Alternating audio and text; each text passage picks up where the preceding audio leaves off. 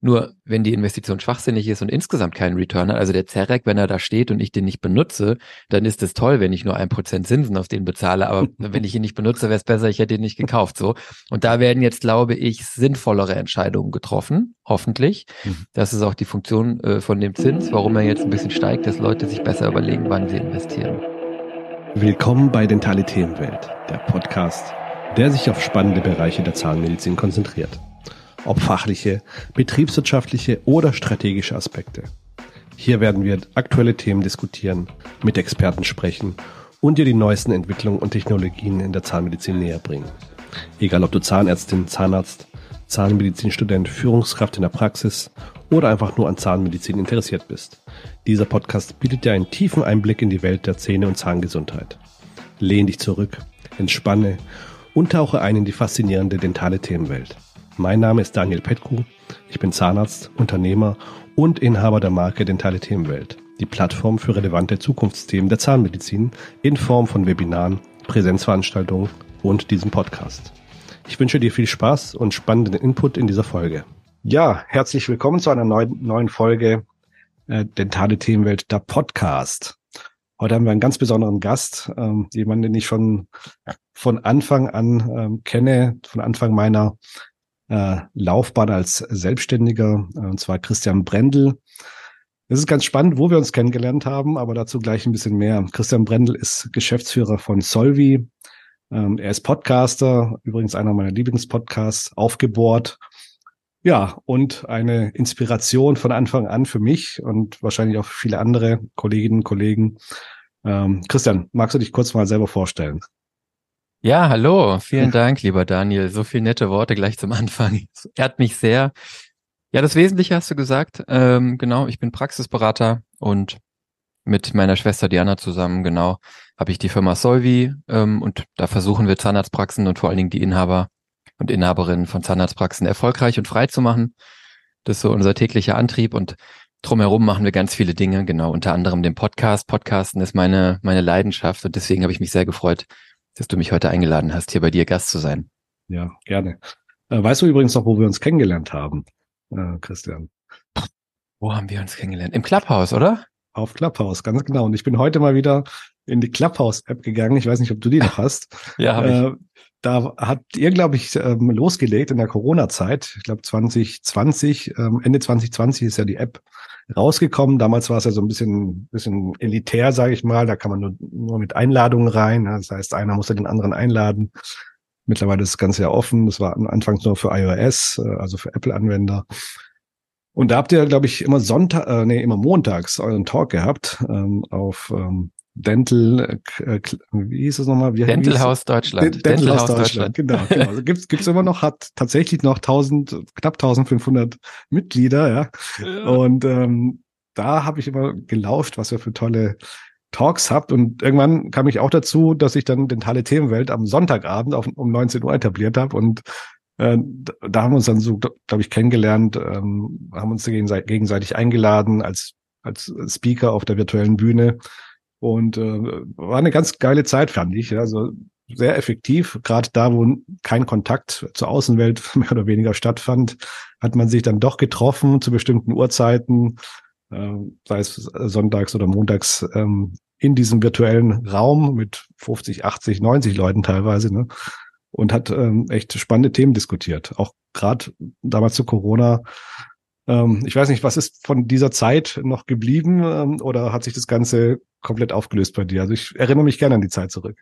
Ja, ich auch. Das war wirklich eine tolle Zeit. Aber ich habe ein bisschen den Eindruck, ähm, seitdem die Öffnung dann, man vergisst es ja eigentlich, ne, schon fast wieder, wie das war mhm. in Corona, aber als dann die Öffnung ähm, wieder da war und, und die Präsenzveranstaltungen stattfinden konnten, habe ich dann doch den Eindruck, war da relativ schnell die Luft raus, leider. So ist es. Ja. Ich habe gerade gedacht, ob man nochmal so ein Ding starten sollte, weil es war wirklich eine gute Zeit. Es war jeden ja. Abend so ein bisschen auch schön, mal wieder mit Leuten außerhalb der eigenen vier Wände zu sprechen in dieser Zeit. Ne? Genau, genau. Und die Verbindung, die wir da geknüpft haben, mit dir und mit ganz vielen anderen und auch, ich meine, auf deiner Veranstaltung Dentale Themenwelt, wie viele Leute waren da, die wir übers Clubhouse irgendwie auch dich kennengelernt haben und die wir alle kennengelernt haben? War schon was Besonderes, ja. Ganz genau. Die Community ja. lebt weiter, sagen wir mal so, vielleicht außerhalb der App. Das ja. ist es, ja. Genau, ich glaube, die Clubhouse-App an sich ist wahrscheinlich schon ähm, mehr oder weniger, wie du sagtest, auch gestorben, was ich ja schade finde, aber ich glaube, das war wirklich so ein, so ein Hype, mehr oder weniger ähm, zu dieser Zeit. Ja, wie auch immer, auf jeden Fall, wie du sagst, außerhalb geht's weiter. Und heute haben wir uns ja zusammengesetzt, äh, um über ein Thema zu sprechen, über die Zukunft der Zahnmedizin in drei verschiedenen um, oder unter drei verschiedenen Aspekten. Und zwar ähm, einmal zum Thema Work-Life-Balance, was ja immer wieder auch ähm, ja mehr oder weniger in, in der Presse und in der Zahnärzteschaft diskutiert wird. Ähm, dann äh, geht es um das Thema Finanzierung ähm, von Projekten, was in dieser Zeit jetzt auch ein bisschen vielleicht schwieriger geworden ist, äh, und um das Thema Expansion. Ja. Äh, und ähm, dazu eine erste Frage, Christian. Wie siehst du denn die aktuelle Situation, ähm, in der vielleicht angestellte Zahnärzte immer weniger arbeiten wollen oder weniger arbeiten und mehr Work-Life-Balance anstreben.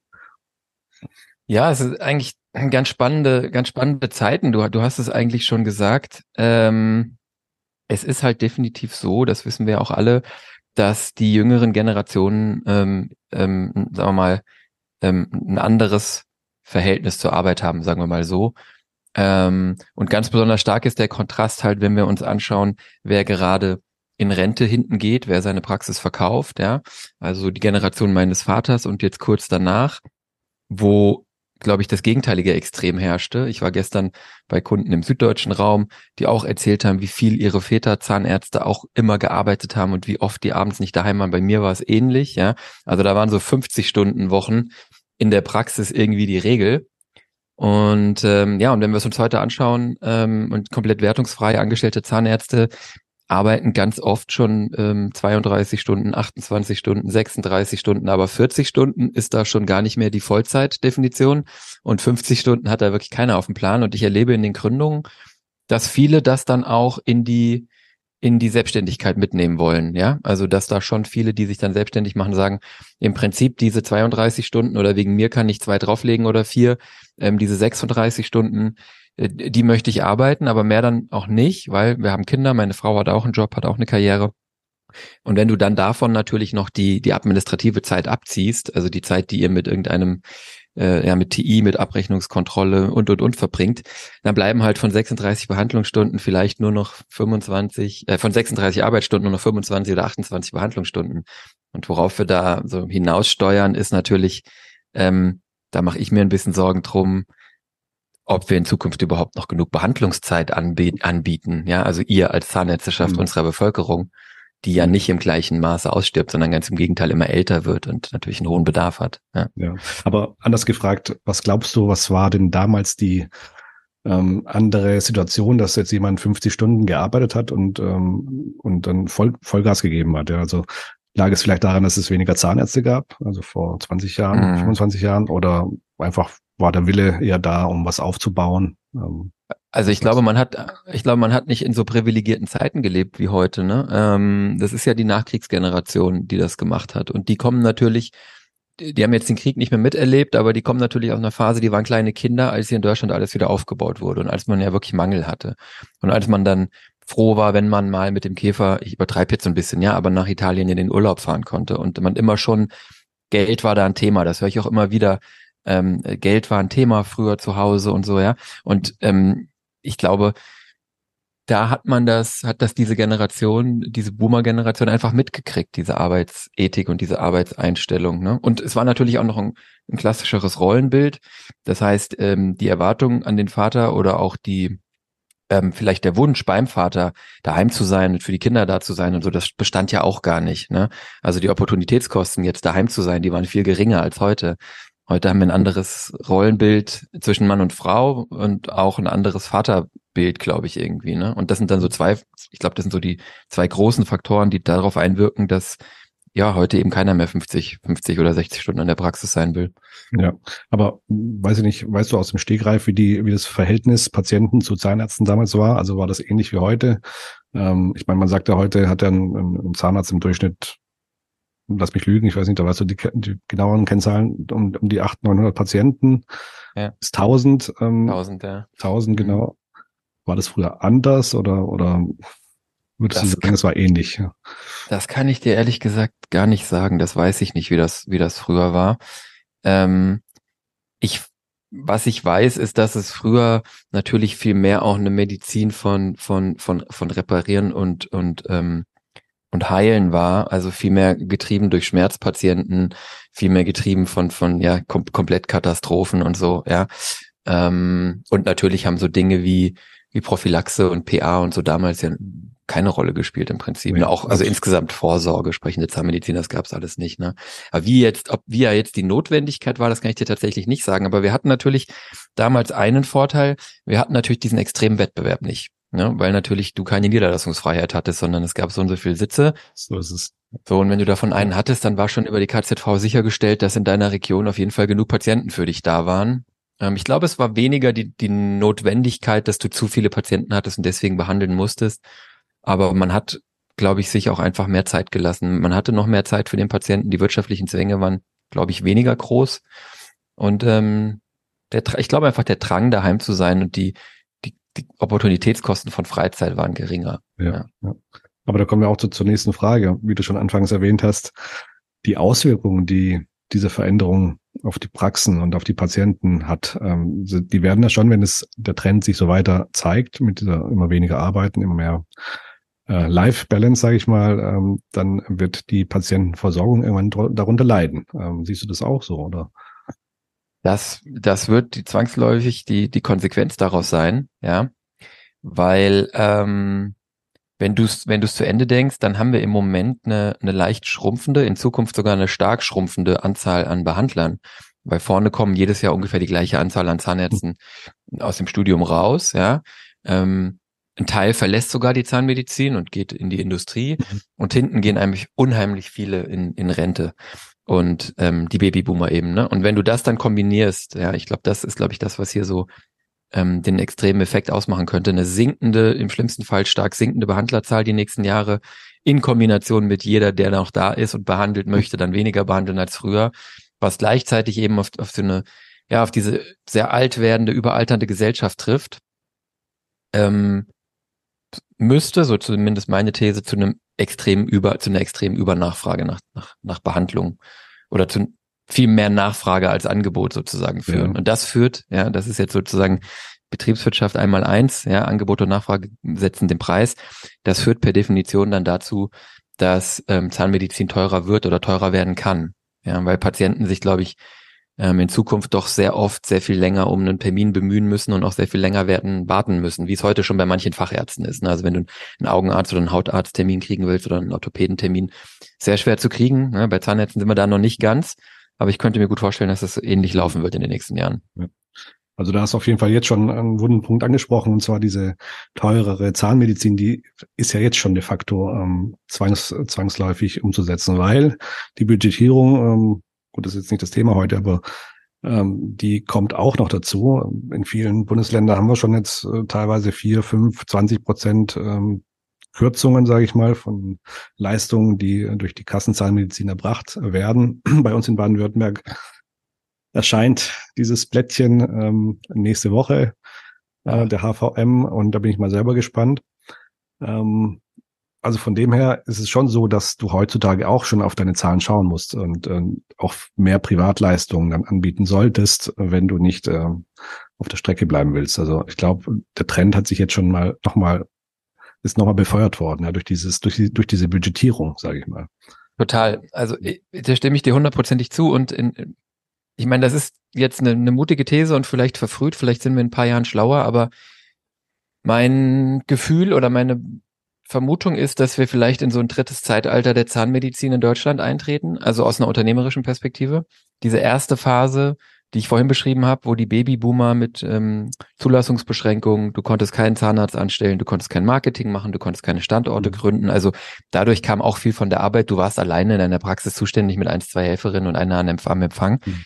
Das war so die erste Phase. Und dann die zweite Phase eigentlich das, was wir alle jetzt wahrscheinlich, die hier zuhören, die letzten Jahre und, und eins, zwei Jahrzehnte erlebt haben, wo, wo diese Öffnung kam, ne? Also Anstellen, MVZs, Standorte, Marketing, wo, wo ihr in dieses Unternehmertum entlassen wurdet, aber ich finde doch eben mit, mit, mit Stützrädern, wenn man so will, weil in einer Phase des Wirtschaftswachstums, in einer Phase, wo die GKV-Töpfe noch sehr gut gefüllt waren, wenn man sich das im KZBV-Jahrbuch anschaut, der GKV-Anteil an den, um, an den Einnahmen der Zahnarztpraxen ist in den letzten zehn Jahren gestiegen. Das, das denkt man gar nicht. Ja, der ist von äh, davor ist er 20 Jahre lang gesunken, aber in den letzten zehn Jahren ist die GKV relevanter geworden für Zahnarztpraxen. Ne? Niedrige Zinsen, wenig geopolitische Spannung, wenig Sorge beim Konsumenten und beim Patienten. Und ich glaube eben, dass diese Phase jetzt rum ist, wenn man ehrlich ist, vielleicht sogar schon seit drei Jahren, weil wir jetzt so ein paar überlappende Faktoren haben seit Corona, ähm, jetzt durch diesen verschärften Fachkräftemangel, durch die Budgetierung und die Inflation, denke ich, dass wir jetzt eben in einer neuen Zeitrechnung oder in einer neuen Zeit sind, wo man, du hast es eben gesagt, als Zahnarzt, als Zahnärztin deutlich schärfer wird kalkulieren und rechnen müssen. Und um ehrlich zu sein, kommt ihr damit mehr und mehr einfach auch in der freien Wirtschaft an. Ja, also du konntest die letzten zehn Jahre Zahnarztpraxis auch ohne gut zu kalkulieren mit, mit Fleiß und, und, und einem cleveren Behandlungskonzept erfolgreich gestalten. Und ich glaube eben sehr stark, dass diese unternehmerischen Aspekte, also auch die Kosten im Blick zu behalten, die Effizienz, die Komplexität, ähm, die Positionierung klar zu haben, Preise, ja, wirklich das, was wir eben hatten, zu kalkulieren, das, mhm. das war in der Vergangenheit nicht nötig. Alle paar Jahre hat man mal die PZR um fünf Euro teurer gemacht. Ähm, all diese Disziplinen werden jetzt maßgeblich an Bedeutung gewinnen. Und das kann man gut oder schlecht finden, aber wer das annimmt, gehört natürlich zu den Gewinnern und geht dann gut daraus hervor. Ganz genau. Und ich sehe es genauso. Ähm, ich sage mal, jeder Zahnarzt ist ein Unternehmer, ja, ob er will oder nicht. Und jeder Zahnarzt muss oder jede Zahnarzt muss seine Zahlen oder ihre Zahlen wirklich jeden Tag im Blick haben. Und da ist auch euer Tool, da muss ich ganz ehrlich sagen, also seitdem der Solvi Controller mm, ist, ist, ist sozusagen, äh, sind die Zahlen schon wirklich präsent und man kann jeden Tag schauen, wie man oder wo man steht. Ähm, das ist auf jeden Fall empfehlenswert, wer es noch nicht kennt. Gerne mal reinschauen. Solvi Control auf okay. der solvi.de Seite. Ähm, auf jeden Fall ein Mehrwert. Ja. Aber ähm, wenn du schon vorhin angesprochen hast, ähm, es wird immer, immer mehr Patienten geben für immer weniger Zahnärztinnen, Zahnärzte. Wie können wir denn als Zahnärzte diese Patientenversorgung überhaupt noch sicherstellen in, in der Qualität und in der Höhe, wie sie bisher oder in der Vergangenheit auch stattgefunden hat? Hast du da eine irgendwie eine, eine trägende ja. Lösung oder muss man einfach auswählen, aussortieren, äh, die guten Patienten, die sich eine teurere Versorgung leisten wollen? Gut, da spreche ich schon an, das Thema. Ja. Es wird mehr kosten, das ist klar. Äh, und es wird wahrscheinlich nicht anders zu lösen sein. Oder siehst du das auch ähnlich oder anders? Nein, ich, ich sehe es, ich sehe es eigentlich ziemlich genauso. Also ich glaube, meine Antwort wäre zweigeteilt. Wir haben, wir haben eine Sache, die uns langfristig helfen wird, das Problem zu lindern, nämlich dieser Trend zur, zur Vorsorge, zum Erhalt. Ähm, wenn du dir anschaust, äh, auch dazu gibt es im KZBV-Jahrbuch ganz schöne Zahlen, wie sich ähm, Parodontalbehandlungen, Individualprophylaxen, überhaupt ähm, vorsorgende äh, Maßnahmen, wie sich die entwickeln, wie die nach oben schnellen und wie als Ergebnis davon die Zahngesundheit sich in den letzten Jahrzehnten verbessert hat, dann ist es nicht überraschend, dass so invasivere Dinge wie wie Füllungstherapien, Wurzelkanalfüllungen, Extraktionen, überhaupt äh, Prothetikimplantate, also äh, wie die im Prinzip schrumpfen, Implantate noch nicht, ne, weil Implantate in so einen in so, ein, in so einen Vakuum natürlich reinstoßen und eine ganz neue Behandlungsmethode anbieten. Aber wenn du die, wenn du langfristig denkst, die nächsten zehn Jahre, 20 Jahre, da, dann wird es weiterhin einen sinkenden Bedarf nach, nach diesen klassischen handwerklichen zahnmedizinischen Versorgungen, die ihr mhm. Ärzte macht, ja. geben. Und gleichzeitig wird alles, was vorsorgend ist, weiter stark steigen und das ist delegierbar. Ja, das heißt, ein Teil meiner Antwort wäre, mh, mit ZMPs, DHs in der Praxis ähm, nach möglichst nach Möglichkeit in Vollzeit selbst ausgebildet, ja, weil die wachsen auch nicht auf dem Baum im Idealfall, das ja. Angebot nach diesen Leistungen auszubauen. Und da gibt's ja auch schöne Entwicklungen. Also ich habe mittlerweile in meinem Kundenstamm DHs, die kannst du fachlich und von den Umsätzen her fast nicht mehr von einem angestellten Zahnarzt unterscheiden. Die dürfen nicht alles behandeln, aber mhm. was die da machen, ist schon, ist schon wirklich abgefahren. Also das wäre so der eine Teil für mich der Antwort. Mhm. Wenn wir prophylaktisch und vorsorgender ähm, arbeiten in der Zahnarztpraxis, was ihr seit vielen Jahren tut, dann, dann werden die nächsten Generationen auch weniger Bedarf nach diesen klassischen Dingen haben. Das hat auch wirtschaftliche Implikationen, ne? das ist halt so. Und die andere, der andere Teil der Antwort ist ja, ähm, tatsächlich jede Praxis für sich sollte natürlich schauen, ähm, dass sie irgendwie ähm, ähm, den Patientenstamm mitnimmt auf dieser Reise und den Patientenstamm hat, den sie braucht und der zu ihr passt und der das wertschätzt und die Arbeit wertschätzt und vergütet. Ja. Auf der anderen Seite sprechen wir immer von Medizin und deswegen habe ich auch ganz, ganz viele Kunden und das finde ich immer sehr wichtig, denen es auch wichtig ist, Patienten behandeln zu können, denen es wirtschaftlich nicht so gut geht und die es mhm. vielleicht nicht leisten können. Das sind sehr, sehr wenige in Deutschland. Ähm, umso wichtiger, dass du mit dem Rest das Geld verdienst, das du brauchst, um dann auch äh, für die, für die sorgen zu können, die es wertschätzen, die deine Leistung wertschätzen, die es gerne haben würden, die es wichtig finden, die es nur einfach vielleicht nicht bezahlen können. Ja, ja genau. Ja, es gibt einen Kollegen ähm, in der Dentalfamilie zum Beispiel auf Facebook, der geht so weit, dass, ähm, dass er sagt, okay, ich behandle keine fünf ähm, vollen Tage mehr, sondern ähm, ich behandle von montags bis donnerstags ähm, meine ganz normalen Patienten und freitags ähm, macht er nur noch Privatpatienten. Ähm, mhm. Ich weiß nicht, was hältst du von der Entwicklung? Ich meine, da entzieht man sich ja schon ein wenig auch dieser ganzen ähm, Sache der Versorgung, ja, wie du, wie du schon wahrscheinlich angesprochen hast am Anfang. Also die Versorgung wird weniger. Man muss wahrscheinlich als Patient, Patientin länger warten auf einen Termin in Zukunft, ähm, was jetzt bei den Allgemeinärzten, bei den ähm, Spezialisten jetzt schon der Fall ist. Also wenn ich jetzt ähm, eine Mitarbeiterin hat jetzt diese Woche beim Gastroenterologen einen Termin ausmachen wollen, äh, da hätte sie auf normalem Wege erst nächsten Februar einen Termin bekommen. Ähm, das ist natürlich schon sehr, sehr hart, ja. Und ähm, ich weiß aber nicht, ob das sich jetzt auch in der Zahnmedizin so etablieren wird. Äh, vielleicht in zehn Jahren oder 15, 20, vielleicht schon, aber noch ist es ja so, dass, dass ähm, Termine, ich sage mal in Anführungszeichen, recht, recht kurzfristig vergeben werden können. Also wenn du jetzt Schmerzen hast, ja, ja dann, dann machen wir halt was frei, ja. Also ich finde es ich find's immer wichtig, ähm, also mein präferiertes Modell ist eines, wo du, wo du, wo du, wo du sicherlich jeden Tag oder zumindest an zwei Orten in der Woche Platz für Schmerzpatienten ja. hast. Ich habe viele Kunden, die auch tatsächlich so einen Tag oder, oder, oder zwei oder sowas haben, die sie für gute, große Behandlungen und oder Privatpatienten blocken, aber gerne auch einen Nachmittag, den man für für Härtefälle, also ähm, ähm, also wirtschaftliche Härtefälle, ja, ja. für für Leute blockt, die die sich nicht leisten können, das so ein bisschen zu ent, ähm, äh, zu blocken, zu ähm, zu bündeln ist auch ganz schlau, weil du dann auch in dem Team, in dem Modus bist und die Patienten sich nicht so überschneiden.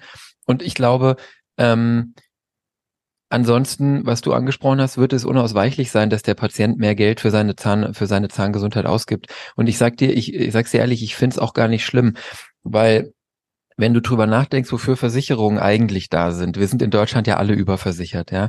Eigentlich ist eine Versicherung dazu gedacht, ein existenzielles Risiko zu nehmen und dieses Risiko auf eine große Gruppe von Menschen zu verteilen. Das haben wir früher im Stamm gemacht, in der, in der Großfamilie oder so und das machen wir heute mit Versicherungen.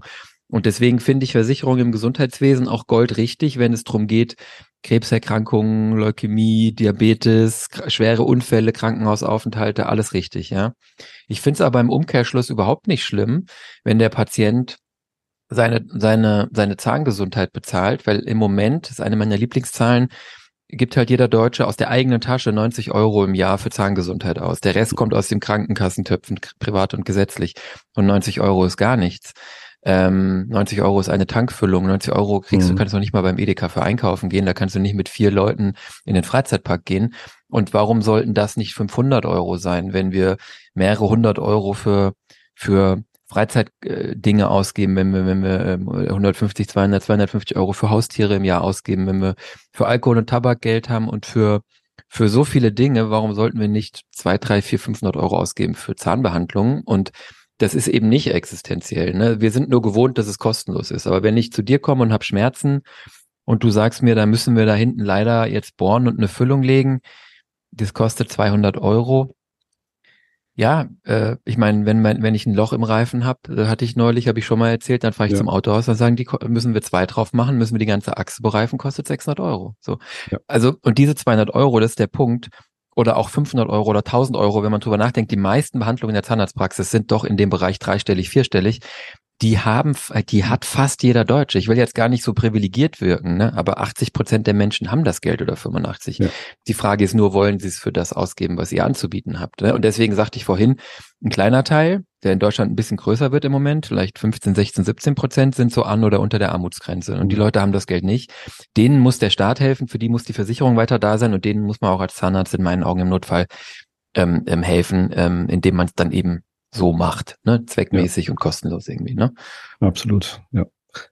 Ja, spannendes Thema. Ähm, wenn man sich jetzt ähm, den zweiten Bereich anschauen will, was wir heute diskutieren wollen, ähm, die Zinsen steigen unaufhaltsam, wenn man das Gefühl hat, irgendwie, wenn man eine Tagesschau anschaut, äh, die FED, die, äh, die, heißt die FED, ne? Die, ja, in den USA. Die, mhm. Genau, ähm, die, die hören ja quasi kaum auf, die Zinsen zur Zinsschraube dann anzu, anzudrehen. Ne? Ähm, ich weiß nicht, wohin es geht, aber wenn ich jetzt als, als Zahnarzt äh, meinetwegen in der Praxis was ähm, renovieren will, erweitern will, ich will nochmal ein paar Behandlungszimmer dazu nehmen oder ich will eine neue Praxis äh, dazu kaufen, ähm, dann ähm, es muss man schon natürlich auf die Zinsen schauen. Ähm, ich weiß nicht, siehst du das auch so, dass die hohen Zinsen ähm, eine belastende finanzielle Situation für Zahnärzte ergeben könnten ähm, oder ist es eigentlich nicht äh, wichtig, auf die Zinsen zu schauen, ob es jetzt äh, ein äh, Prozent oder oder sechs Prozent äh, sind? Ja. Was sagst du dazu? Also, das ist eine sehr gute Frage. Ich, ich glaube, man muss es einmal in Perspektive sehen. Die Zinsen sind natürlich jetzt viermal höher als vor eineinhalb Jahren. Also da mhm. waren sie bei 0,9 und jetzt sind wir bei 4 oder 3,8 mhm. oder je nachdem.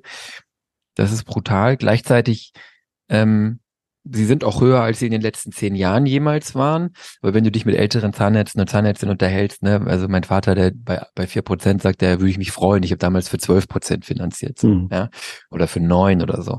Also im ganz langfristigen Vergleich sind sie jetzt auch nicht katastrophal hoch. Und ich glaube, wenn man, wenn man das betrachtet, dann ist das, glaube ich, auch so ein bisschen die Antwort. Also es ist deutlich schwerer als noch vor zwei Jahren jetzt. Man muss da jetzt, glaube ich, schon ein bisschen mehr rechnen und sich überlegen. Da war eben Geld sehr gut verfügbar und im Prinzip kostenlos. Ähm, gleichzeitig ist es jetzt nicht katastrophal und es sollte in meinen Augen keinen davon abhalten, Investitionsentscheidungen zu treffen oder eine Praxis zu kaufen und, und da zu investieren. Es ist nur der Punkt, den wir ähm, beim ersten Thema schon hatten, das ist ganz schön, weil die sich ein bisschen überschneiden, dass man jetzt spitzer kalkulieren muss und besser drüber nachdenken muss als noch vor ein paar Jahren. Ähm, ich ich finde es aber eigentlich gut, weil man mit dem billigen Geld äh, auch viele Praxen Investitionen einfach gemacht haben, die nicht sinnvoll waren. Ja, weil das Geld da war und billig war und ja, wir zahlen ja keine Zinsen. Nur wenn die Investition schwachsinnig ist und insgesamt keinen Return hat, also der Zerek, wenn er da steht und ich den nicht benutze, dann ist es toll, wenn ich nur ein Prozent Zinsen auf den bezahle. Aber wenn ich ihn nicht benutze, wäre es besser, ich hätte ihn nicht gekauft. So. Und da werden jetzt, glaube ich, sinnvollere Entscheidungen getroffen, hoffentlich. Mhm. Das ist auch die Funktion äh, von dem Zins, warum er jetzt ein bisschen steigt, dass Leute sich besser überlegen, wann sie investieren. Ja. Mhm. Für die Neugründer ist es ein bisschen schmerzhaft. Wer so eine Praxis nicht kauft, für die, für die ist es auch schmerzhaft für den Praxiskäufer, ja. aber für Neugründer ist es doppelt schmerzhaft, weil die aus der Überlagerung von Inflation nach wie vor extrem hohen Baukosten, Umbaukosten, mhm. ähm, steigenden Maschinen- und Gerätepreisen und dann jetzt mit der hohen Inflation sich echt schwer tun, so dass wir in letzter Zeit vier, fünf Neugründungen hatten, die sich einfach nicht gerechnet haben. Und das ist neu, ne? Also die konntest du dann vor einem Jahr oder vor zwei haben die sich irgendwie noch besser gerechnet und jetzt rechnen die sich nicht mehr, weil du jetzt 1,x Millionen Euro mit vier Prozent, ne, dann musst du die ersten 60, 70.000 mal verdienen, um nur Zinsen zu zahlen. Das ja. ist noch nicht getilgt. Ja. Ja. Genau. Glaubst du, es wird auch schwerer für die Dentalindustrie ähm, in den nächsten ein, zwei, drei, fünf Jahren? Gerade weil du ja. gesagt hast, dass die äh, Praxisinhaber vielleicht auch ein bisschen spitzer kalkulieren. Glaubst du, dann äh, wird dann auch da äh, die Richtung eher seitwärts oder nach unten gehen? Müsste also, eigentlich, ja. Ähm, es ist schwer zu sagen, wie der Nettotrend ist. Also man merkt insgesamt, dass die Zahnärzteschaft jetzt deutlich vorsichtiger schon geworden ist. Die Nachfrage mhm. zum Beispiel nach unseren Beratungsleistungen, nach Solvi Control, was du angesprochen ja. hast, explodiert gerade, ja. weil man sich jetzt mit den Zahlen beschäftigt, weil das viele realisieren. Ja. Mhm. Ähm, von daher gibt's auch eine Investitionszurückhaltung. Es haben natürlich auch viele die letzten Jahre aus dem Vollen geschöpft.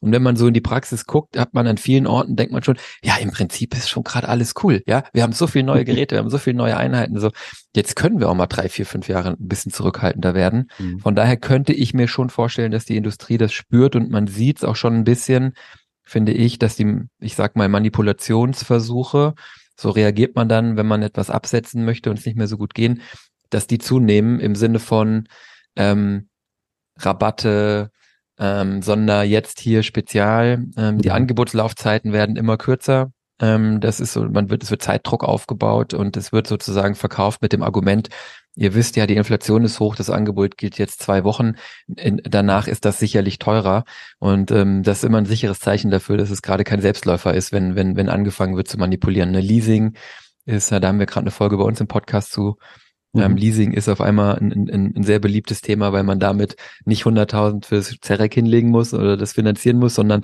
vermeintlich ist zu einer ganz günstigen Rate leasen kann. Also das sind alles Anzeichen dafür definitiv, dass ja. es für die Industrie gerade ein bisschen enger wird. Ja. Okay.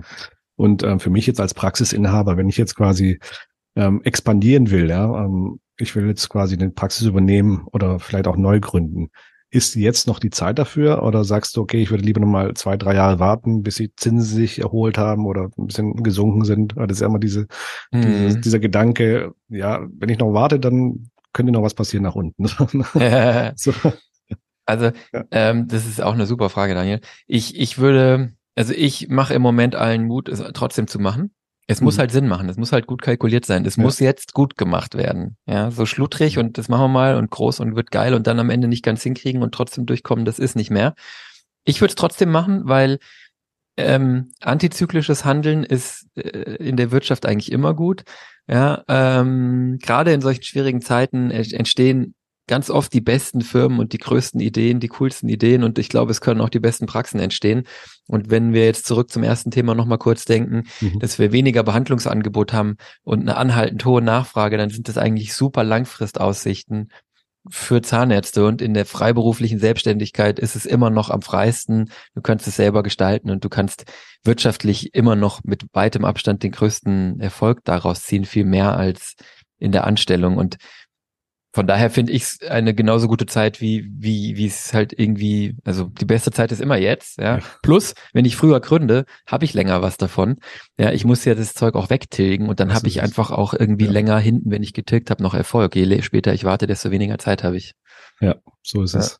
Ähm, noch ein brennendes Thema des des Sommers ähm, hatte ich ja anfangs auch ein bisschen angesprochen ist das Thema Budgetierung. Ja, und ähm, das ist die Frage, wirkt sich das, oder das, die Frage stelle ich dir mal, ähm, meinst du, das wird sich auf die Praxen auswirken? Also gerade im Hinblick auf die, die steigenden Kosten und die finanziellen Herausforderungen oder, oder glaubst du, man sollte sich gar nicht von diesem, von dieser Thematik der Budgetierung so irritieren lassen? Also das mache ich gar nicht. Also ich ziehe meinen Stiefel weiter durch.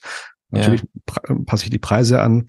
Ähm, aber wir als, also ich auf jeden Fall als ähm, Implantologe, als äh, Prothetiker, ähm, habe jetzt nicht so die Sorgen, dass die Budgetierung so hart einschlägt. Wie gesagt, die Erkenntnis wird nächste Woche kommen, wenn die ersten Zahlen, wenn die ersten Zahlen dann äh, quasi schwarz auf weiß da liegen. Aber ähm, also viele Kollegen, also wenn man sich die, die Gruppen anschaut auf, auf Facebook, Dentalfamilie, dann ist gefühlt quasi jeder zweite Artikel äh, geht, äh, oder jeder zweite Post geht um dieses Thema Budgetierung.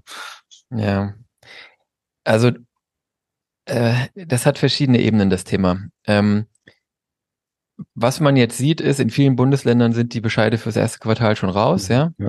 In vielen KZV-Bereichen, muss ich sagen.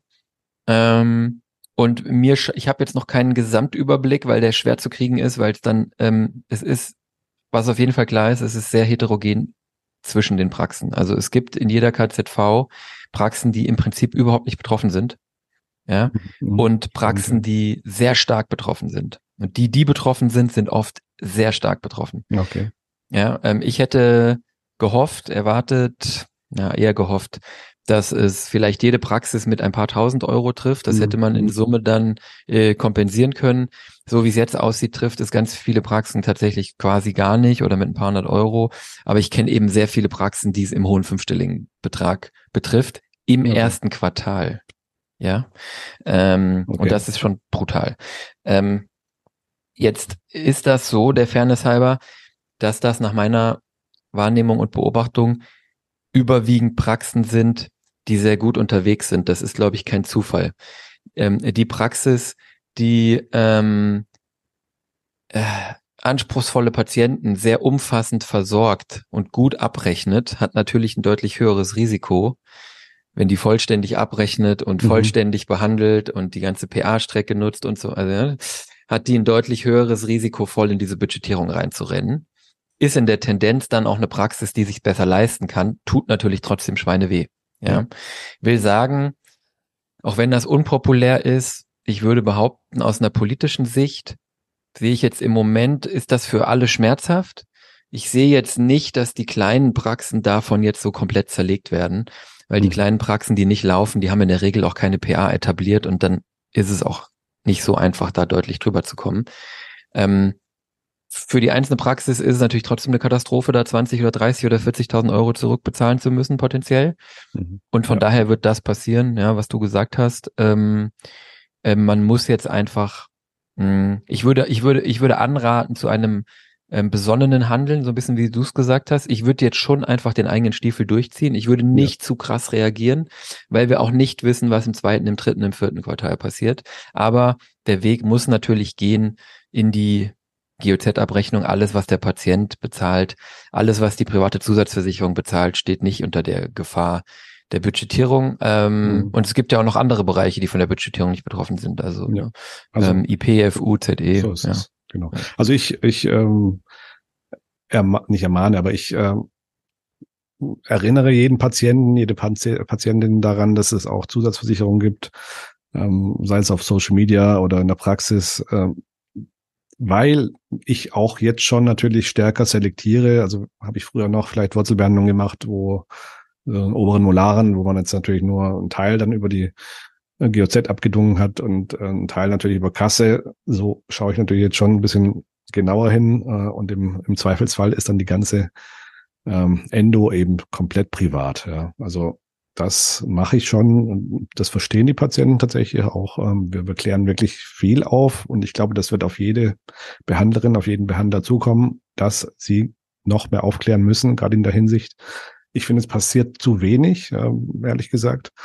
Die, die Ärzteschaft, die, die Zahnärzteschaft wehrt sich vielleicht auch ein bisschen zu wenig. Also es gab ja auch so, schon Kundgebungen dagegen. Ähm, aber gut, wenn da jetzt 500 Leute kommen, ich weiß nicht, wie du das siehst. Also ich finde, das, das Gehör ist noch ein bisschen bei der Politik zu gering äh, zum, zu diesem Thema, ja. Ja, also hm, ich verstehe den Impuls. Ja. Ich muss gestehen, ich ähm, mich lassen diese Kundgebungen und diese ganzen Gedanken, sich da äh, zu streiken, also die, mich, die, mich lassen die kalt, mich schreckt es sehr ab. Ich glaube, ich glaube, es ist der falsche Weg. Okay. Äh, ich glaube A, dass es nichts bringt. Mhm, ähm, weil, ne, also das, was jetzt passiert, ist genau das, was intendiert ist. Mhm. Ja, ähm, nämlich, dass ihr die Behandlungsvolumina in gewissen Bereichen runternehmt und dass ihr den Patienten in die Tasche greift. Äh, ja, das ist, das ist das Einzige, was, was möglich ist. Und das ist ja genau das, was intendiert ist. Ja, ja. und von daher wird die Politik da relativ schnell sehen, dass genau das passiert, was passieren soll, was man sich davon erhofft hat. Und ähm, zum anderen finde ich es ähm, ich bin, ich bin immer so ein bisschen auf dem Trip, dass ich sage, ich, ich würde da wenig Energie verbringen mit, mit den Dingen, die außerhalb meines Einflussbereichs sind. Ne? Mhm. Also äh, ich weiß, ich bin Absolut, ja jetzt kein Coach, aber es gibt ja dieses Konzept von Interessensbereich und Einflussbereich und Budgetierung und Standespolitik ist definitiv Interessensbereich, auch von mir und sollte Interessensbereich mhm. von jedem sein. Die Frage ist, ist es euer Einflussbereich? Und solange ihr solange ihr nicht direkt mit dem Bundesgesundheitsminister verhandeln könnt, würde ich mal behaupten, ist es das, ist es in der Tendenz nicht. Man kann natürlich trotzdem sowas probieren, ich glaube nicht so richtig dran, dass, dass das was bringt. Ich glaube, viel, viel wichtiger als da hängt, also das machst du nicht, aber viele bleiben so hängen an diesem hm. Aufstand und ja. an diesem Lamentieren in der Facebook-Dentalfamilie und so. Und das ist auf jeden Fall falsch. Also da, da muss man drüber hinweggehen und das machen, was du gesagt hast. Ja. Handeln, aktiv werden. Ja, was weiß ich, Endo privat. Es gibt tausend Wege, ja. ja. Ähm, die freie Vereinbarung, wir haben es ja auch äh, schon vielmals besprochen, die Preise kalkulieren für, für PZR. Ähm, und mit Privatversicherungen beim Patienten natürlich ähm, ähm, schauen, was möglich ist. Was, ich habe das gerade gestern in Bayern ähm, äh, gesehen, was wirklich interessant ist, ist, dass der Patient jetzt auf einmal ähm, das Problem hat, dass er sich dafür interessieren muss, dass er A gesetzlich versichert ist und in Bayern muss er sich sogar noch dafür interessieren, in welcher Versicherung er ist. Ich weiß nicht, ob du das wusstest. Nee, das habe ich nicht gewusst, ne? Ja, in Bayern geht ja. die Budgetierung pro Krankenkasse. Puh. Ja, und die BKK okay. und andere Krankenkassen haben kein Problem. Da gibt's jetzt, stand jetzt keine Budgetierung. Okay. Bei der AOK hast du zum Beispiel eine massive Budgetierung, so dass die, so dass die Zahnarztpraxen jetzt im Prinzip hingehen müssen und sagen, also, ne, ich weiß nicht, ob ja. du darfst, aber im Prinzip musst du hingehen und musst sagen, Ja, schade, Sie sind AOK-Patient. Wären Sie in der IKK, hätten wir kein, oder in der BKK, hätten wir kein Problem. Ja, das ist totaler Irrsinn. Ja, und von daher ist es auf einmal für den Patienten nicht mehr irrelevant, in welcher Krankenkasse er ist. Früher war es ja weitestgehend in der gesetzlichen egal. So ist es, ja. Und, und von daher ist das, und darauf will ich, glaube ich, hinaus, eine Chance für euch.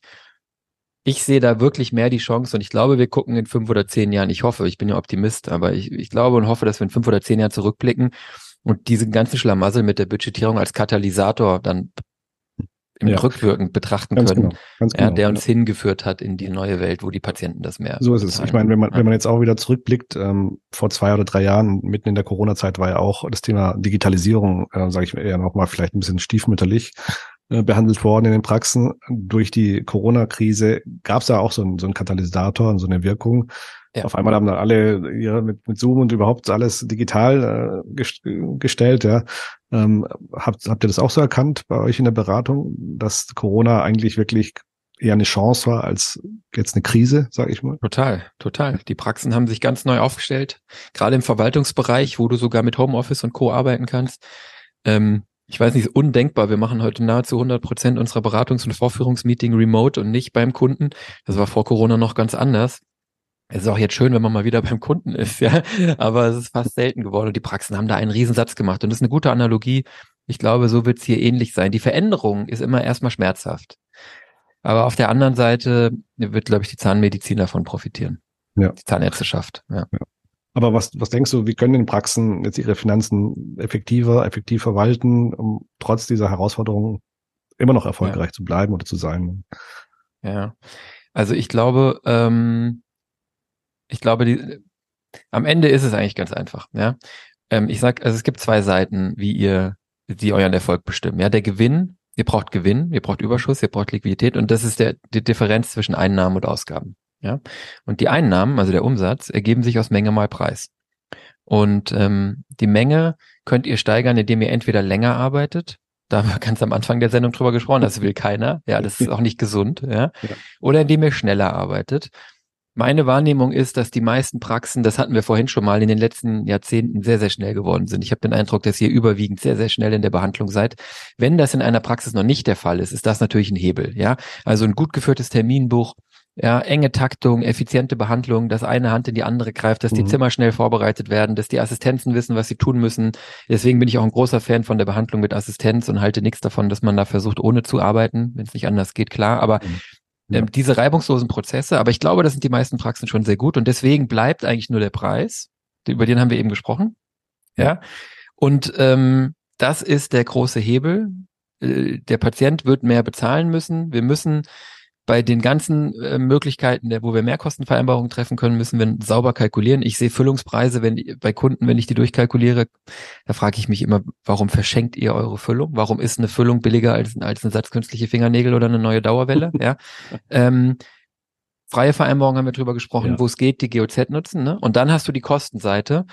Und da wird es so sein, dass, glaube ich, wir einen extremen Effizienzfokus brauchen. Da sehe ich sehr, sehr viele Praxen, die trotz Fachkräftemangel eigentlich viel zu großen Personalstamm fahren. Das ist verrückt. Aber ich sehe in den letzten ein, zwei Jahren so einen Trend hin zu noch eine ZMV, noch eine ZMV, noch eine ZMV, weil es viele Aufgaben sind. Aber anstatt zu überlegen, wie kann ich die Aufgabe eigentlich entweder wegkriegen oder effizient machen, wird noch jemand angestellt, der diese Aufgabe übernimmt, der das nochmal strukturiert, das nochmal sauber dokumentiert und so weiter. Also da würde ich wirklich so ein, dieses Lean Management und so einen extremen Effizienzfokus wird es definitiv brauchen. Ja. Anders wird es nicht gehen. Ja, also ich habe jetzt auch ähm, zum ersten Zehnten haben wir eine zweite Praxis dazu genommen. Ähm, du hast ja alles analysiert. Äh, aber eins hast, haben wir noch nicht besprochen, äh, was ich jetzt mache. Wir haben jetzt von aus, aus vier Zimmern machen wir jetzt fünf Zimmern. Ähm, wir haben noch ein Prophylaxezimmer noch eingebaut. Da habe ich jetzt noch meine ZMP eingestellt. ja, für sowas finde ich aber immer sowas gut. ja, genau. Ja. Genau. Also ähm, das ist steigert, steigert ja auch nochmal, wie du sagtest, die, die Umsätze und ähm, ist auch unterm Strich auf jeden Fall ein, ein Hebel. Ja bei gleichen Fixkosten hast du dann ja, mehr genau. Umsatz, genau. genau. So und, es, und ähm, genau, weil du die Fixkosten eh schon gedeckt hast, äh, fließt das dann durch, ja. So ist es. Das ist der, das ist der Weg, Daniel, ne? Ja. Also, genau. genau. Jetzt ähm, können wir aber das Ganze ja auch nicht bewerkstelligen als Praxis oder als, als ähm, Unternehmer ohne Angestellte und auch nicht ohne angestellte Zahnärzte. Und da gibt es natürlich auch wieder so einen Punkt, ähm, vielleicht hören da manche genauer jetzt hin, Da geht es um die Umsatzbeteiligung. Ähm, früher war es ja Usus, so war es bei mir auch, als ich angestellt war. Da waren da 30 Prozent, teilweise hatte ich sogar 33 Prozent äh, Umsatzbeteiligung äh, in der Praxis, äh, wo ich angestellt war. Äh, die Frage ist, ist es in der heutigen Zeit noch in dieser gleichen Höhe überhaupt umsetzbar? Oder denkst du, das ist durch die ganze Budgetierung und ähm, das ganze drumherum eher, sage ich mal, utopisch geworden? Also mittlerweile bei unseren angestellten Zahnärzten ist ja 25 Prozent so, sage ich mal, der Standard, aber es gibt immer noch Forderungen von, von, von Kolleginnen und Kollegen 30 plus. Ne? Ja, das ist die perfekte Anschlussfrage an die Frage von eben, Daniel. Ähm, also ähm, wir, wir werden, das, das wird ein wichtiger Hebel sein für die Praxen, wir werden in Zukunft die Umsatzbeteiligung für angestellte Zahnärztinnen und Zahnärzte senken müssen. So, das tut mir jetzt leid für alle Angestellten, die hier zuhören. Aber ja, es hat zwei Gründe. Ähm, zum einen ähm, ist es aus dem Ruder gelaufen. Die 30 Prozent äh, brutto vom Umsatz sind ja mit Lohnnebenkosten dann schon 36, 37. Wenn dann noch jetzt ähm, längere Ausfälle dazukommen, wo du Lohnfortzahlung machen musst, also einfach mal nur eine Krankheit oder einen mhm. Mutterschutz in Elternzeit, dann werden aus den 36 schnell paar 40. Jetzt haben wir ganz neu das Thema Budgetierung, das vorherige Thema. Ja. Wenn du jetzt ähm, noch das Pech hast, dass du vielleicht fünf oder, oder acht Prozent der Umsätze zurückbezahlen musst, dann werden aus 40 42, ja. Dann kommen Materialräume dazu, dann bist du bei paar 50, dann Assistenzkosten, die auch nicht billiger werden, ja. bist du bei 70, 75, 80 Kosten der Abrechnung. Also ihr merkt das, am Ende verdient man dann mit einem angestellten Zahnarzt nämlich ganz schnell nichts mehr oder vielleicht noch fünf oder zehn Prozent. Und das kann nicht sein, für das Risiko, für die Investitionen, die Tilgung, die ihr leisten müsst, für die Geräte, die ihr vorhaltet, für den ganzen Kram, mit dem ihr euch, worüber wir heute reden, auseinandersetzen müsst, kann es nicht sein, dass der angestellte Zahnarzt, die angestellte Zahnärztin ähm, im kompletten Peace of Mind in einer Work-Life, in einer selbstgewählten Work-Life-Balance zu selbst ausgesuchten Arbeitszeiten in die Praxis kommt, Patienten behandelt, wieder geht und da 30 Prozent mitnimmt. Und bei euch in der Praxis auf Gesamtebene ist die Rentabilität vielleicht im schlimmsten Fall bei 25 oder 30 Prozent auch nur. Ja, ja. das kann nicht sein. Ja, da müssen wir weg von und damit wird man in Zukunft auch kein Geld mehr verdienen können. Und es ist gerade in der Abwägung zu, was verdient der Inhaber, ganz, ganz essentiell, dass sich die freiberufliche Selbstständigkeit in der Zahnmedizin, die Niederlassung immer deutlich mehr lohnt als angestellt sein, weil sonst ist das System verloren. Ja. Glaub, genau. Glaubst du auch, dass dann Praxen eher dann downsizen werden, dass sie dann eher sagen, okay, also mit, mit drei, vier angestellten Zahnarzten ist es für mich tatsächlich nicht rentabel, dann, dann mache ich lieber vielleicht doch ein bisschen mehr als Inhaber und ähm, habe nur eine oder zwei, auch weniger ja. Angestellte. Ähm, was, was denkst du äh, dazu? Ja, das ist ein sehr guter Punkt, den ich jetzt gerade mit vielen Kunden habe, wo wir an der Schwelle stehen, Zahnärzte anzustellen oder nicht. Und ich komme ganz oft zu dem Entschluss mit denen oder zu der Überzeugung äh, oder zu der Erkenntnis, dass es eigentlich äh, ganz, ganz oft wenig Sinn macht, einen angestellten Zahnarzt zum Beispiel zu haben. Ja, mhm. also ich habe, wenn ich eine BAG habe mit zwei Inhabern und dann vielleicht einem, einem Ehepaar, ähm, die können so traumhafte Umsätze dann zusammenfahren. In dem Moment, wo ich einen angestellten Zahnarzt dazu hole, verschwert sich, erschwert sich meine ähm, Dienstplanung, meine, muss ich mich mit dem auf einmal abstimmen? Wo stoppt der Ball, wenn der krank ist? Wer hat das Problem? Wer muss die Patienten dann abfangen oder neu terminieren? Ja, der Inhaber. Ähm, und von dieser einen Person habe ich dann so eine große Abhängigkeit, wenn er oder sie dann krank wird oder in, in Mutterschutz geht, mhm. äh, muss ich dann dann habe ich die Komplettkatastrophe. So. Ein anderes Modell ist natürlich zu sagen, ich mache es ganz groß ich arbeite als, als ein Inhaber mit vier Angestellten Zahnärzten und ich habe ein MVZ und habe fünf, sechs, acht, zehn. Und wenn dann mal einer schwanger wird oder einer ausfällt oder einer mich verlässt, ist das nicht so schlimm. Ja.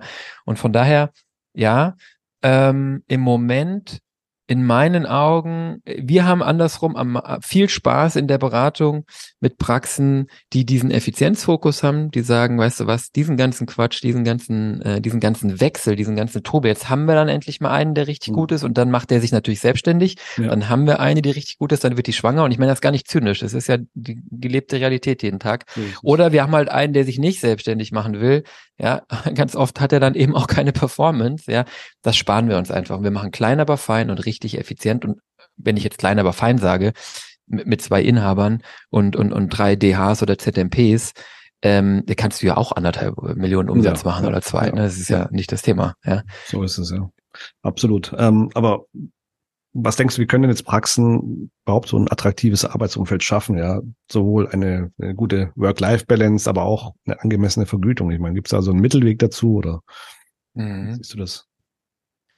Ja, also ich glaube, es ist ähm, jetzt auf den angestellten Zahnarzt nochmal kurz ja. bezogen natürlich immer wichtig, ähm, wenn man jetzt von den 30 Prozent weg will, auf die 25 oder auf 20, ähm, dass man ähm, definiert von was, also wie groß ist denn der Kuchen, von dem ich 25 oder 20 Prozent kriege. Und dann sind wir wieder bei dem Thema von eben.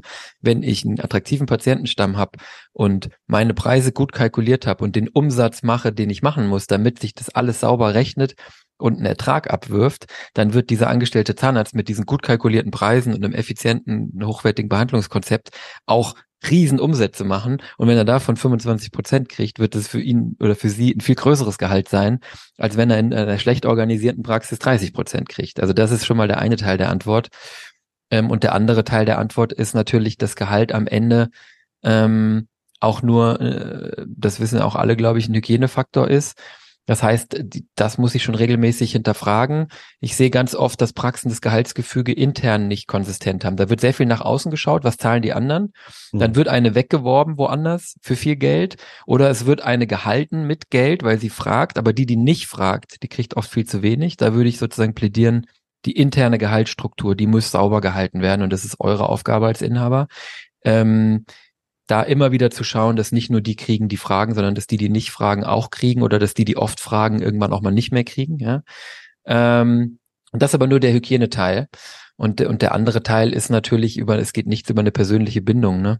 Also wer, ähm, wer die gleichen Werte hat und, und dann, ihr kennt ja mein Lieblingsthema, das Warum, ja? ja. Wer mit dem gleichen Warum morgens da auftaucht und mit den gleichen Überzeugungen ähm, Patienten behandelt und Zahnmedizin, Gesundheit ermöglicht, der ist einfach unheimlich fest gebunden. Und auch das ist wieder so ein bisschen ein Argument äh, gegen die ganz großen Konstrukte, wo es mit persönlicher Bindung halt dann an irgendeinem Punkt sehr, sehr schwierig wird. Da brauche ich dann schon eine sehr starke Firmenkultur. Also je, je kleiner die Praxis, ja, es trägt ja nicht von drei Leuten, ja, sondern ja. von 10, 15, 20, 30, ja, ähm, dann kann ich noch eine sehr gute Bindung zu den mhm. Inhabern haben.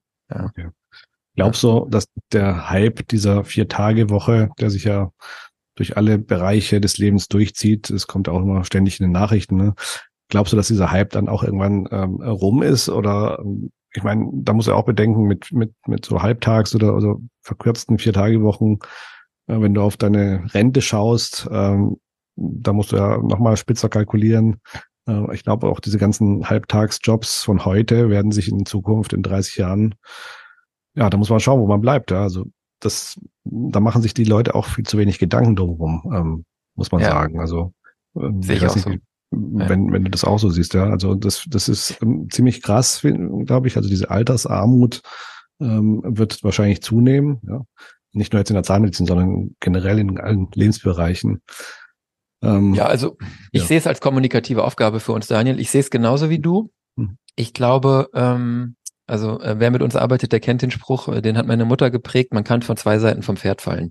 Und wenn die Generation meines Vaters vielleicht von der Seite vom Pferd gefallen ist, viel zu viel zu arbeiten, um jetzt im Alter viel zu äh, viel zu wenig vom Leben genossen zu haben und mhm. viel zu alt äh, mehr als genug Geld zu haben, dann ja. fällt, glaube ich, jetzt gerade vielleicht eine Generation von der anderen Seite vom Pferd. Und ich hoffe, dass, dass das frühzeitig äh, dann auch erkannt wird. Und das ist dann, glaube ich, die kommunikative Aufgabe für uns. Und deswegen ist es gut, dass wir solche Podcasts machen. Und die, die zuhören, äh, äh haben, glaube ich, äh, da äh, schon, schon, sind da schon sozusagen voraus. In meinen Augen wird es nicht funktionieren, mit 35 äh, Stunden die Woche als Inhaber einer Praxis bei 28 Behandlungsstunden diese Investitionsvolumina zu stemmen. Und in der Realität kann ich früher oder später ankommen, aber der, der Aufschlag wird irgendwann kommen.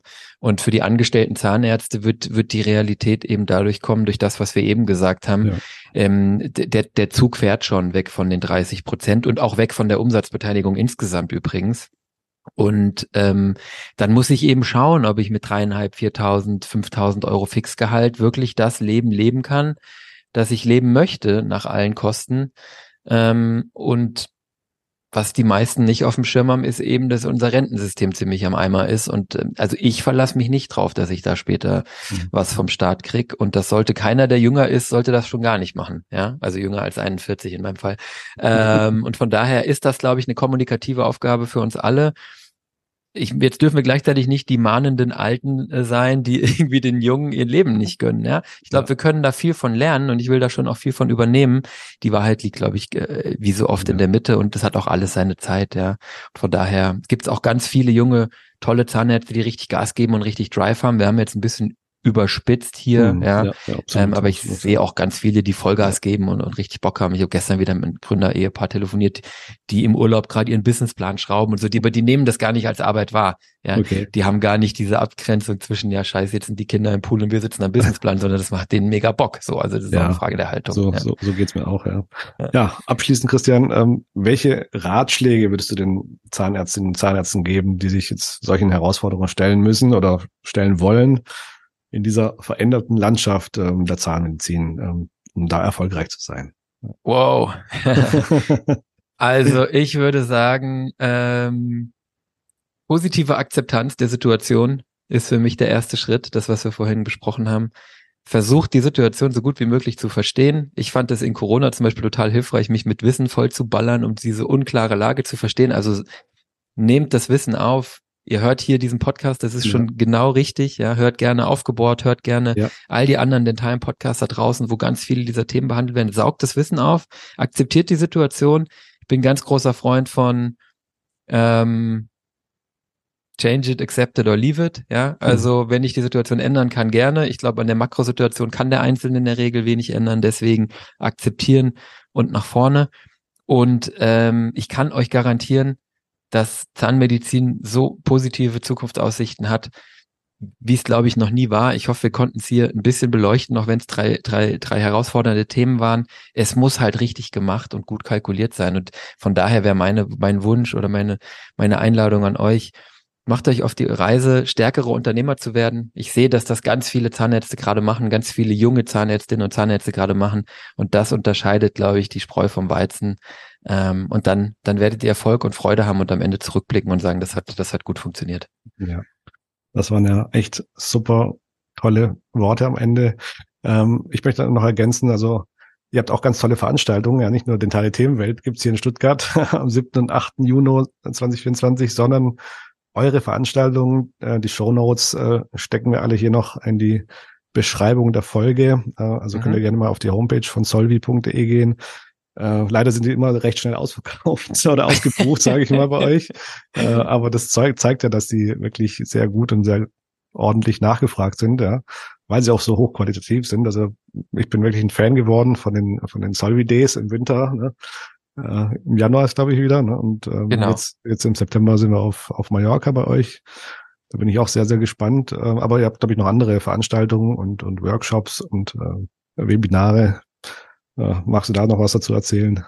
Ja, vielen Dank. Das ist super lieb von dir, dass du das, dass du das als wertstiftend empfindest. Genau. Also wir machen im Januar immer die Solvi Days im Hunsrück im Stromberg. Mhm. Das ist ein super Start ins Jahr, weil wir uns mit diesen Themen da auch beschäftigen und mhm. ich merke immer, die Teilnehmer schärfen da ihre Sinne für das Jahr ja. und gehen so mit Energie und einem Ziel, einem Plan fürs Jahr raus. Oktober auf Mallorca im Finca Hotel.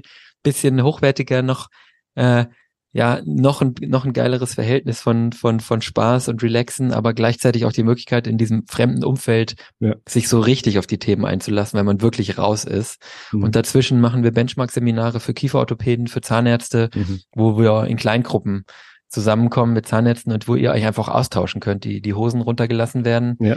ähm, und alles auf den Tisch gelegt wird und, und man voneinander richtig viel lernen kann. Das ist, äh, das ist auch ein absoluter Hit und, und da gehen alle immer mit ganz, ganz viel Input und ganz vielen neuen Ideen auch raus. Und das finde ich schön, weil ganz viele der Herausforderungen, die wir heute besprochen haben mit deinem Podcast, kann die Zahnmedizin auch, könnt ihr auch zusammenlösen, ja, nicht ja, gegeneinander. Absolut, absolut. Ja.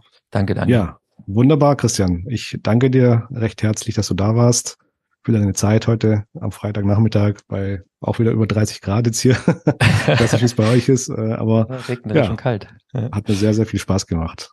Danke dir. Danke, dass ich hier sein durfte. War mir eine Ehre. Das war eine Folge aus dem Podcast Dentale Themenwelt. Der Podcast, der sich auf die spannenden Bereiche der Zahnmedizin konzentriert.